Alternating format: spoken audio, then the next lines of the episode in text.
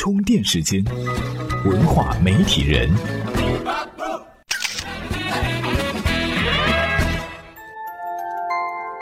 媒体与内容探知世界运行的新规律，欢迎收听文化媒体人频道。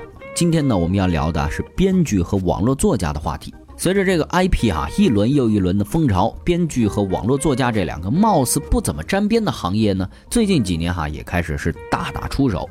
比方说，最近大火的《余罪》，自从五月二十三号在视频网站上线以来，累计播放量是突破了十亿次，豆瓣评分一度是冲破了九点零。于是呢，趁热打铁，《余罪》第二季提前在六月十二号也上线了。但是这第二季的口碑猛然一下哈就下降到了七点一。从数据上看，这部贴着良心标签的网剧在第二季的表现确实不是那么尽如人意哈。那这背后发生了什么呢？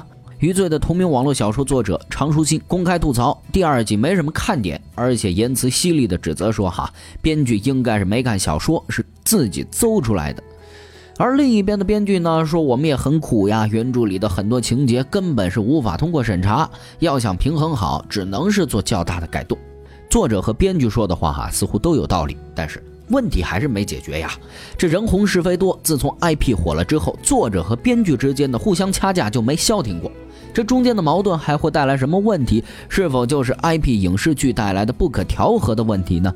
今天我们就来聊一聊作者和编剧之间的那些事儿。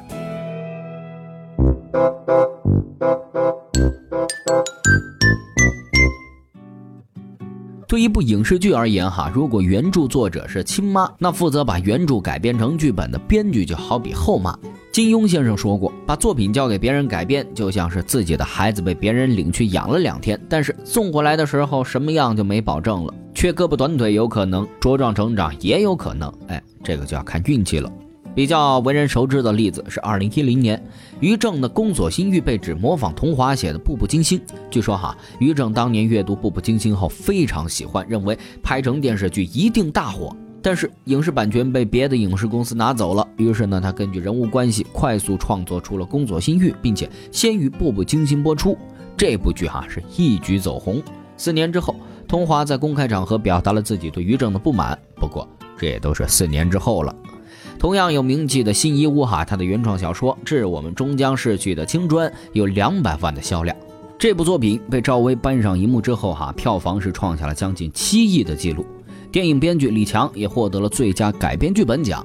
本来到这儿没什么矛盾，但是编剧李强这时候决定把剧本出书，新一屋当然就不干了。凭什么我的故事让你拿来出书呀？在新一屋的强烈反对下，这部出版的剧本将原来的李强作品改成了李强编剧作品。但是李强的书也还是出了版。上面这两个例子哈，还是作品完成之后发生的事儿。小说还没完成，作者和编剧也有可能开始闹矛盾。比方说《芈月传》，作者蒋胜男在二零一二年开始创作小说《芈月传》的时候，就开始和郑晓龙团队对接，以接受委托的形式创作剧本《芈月传》。之后呢，蒋胜男发现自己成了原创编辑，从编剧变成了。郑晓龙的妻子，为此哈，这蒋胜男把电视剧出品人告上法院，认为他们侵犯了自己的著作权，没有在影视剧中标注“根据蒋胜男《芈月传》同名小说改编”这样的字样。尽管这场诉讼蒋胜男败诉了哈，但是他在微博上是赢得了几乎一边倒的舆论支持。尽管这些争吵中，网络作家大多处于劣势，但是对比从前，改观还是非常大的。网络作家从幕后敢于站到台前来，也不过短短三四年的时间。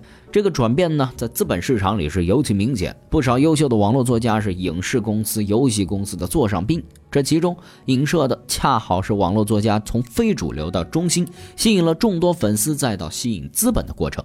尤其是去年年底哈，还发生了编剧群体手撕阿里徐远翔的风波，也从一个侧面证实了资本市场对这些网络作家对好故事的肯定。今日关键词，好，充电时间。今日关键词：编剧。